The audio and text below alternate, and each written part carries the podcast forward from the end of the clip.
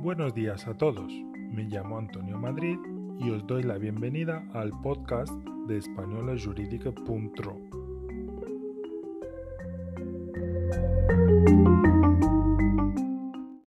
La comisión invita a presentar observaciones sobre el proyecto de directrices sobre convenios colectivos de los trabajadores por cuenta propia sin asalariados.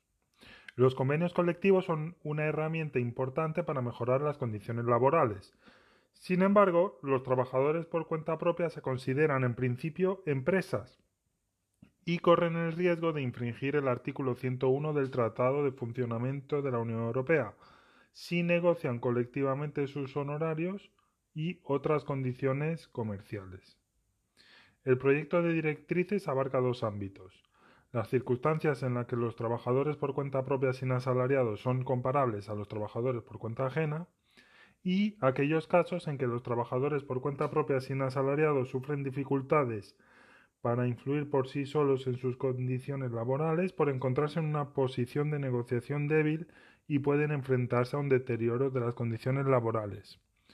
Las próximas etapas de este procedimiento las partes interesadas podrán presentar sus observaciones hasta finales de febrero 2022 y se espera que la versión final de las directrices esté lista para el segundo trimestre de 2022. Un saludo, nos escuchamos pronto.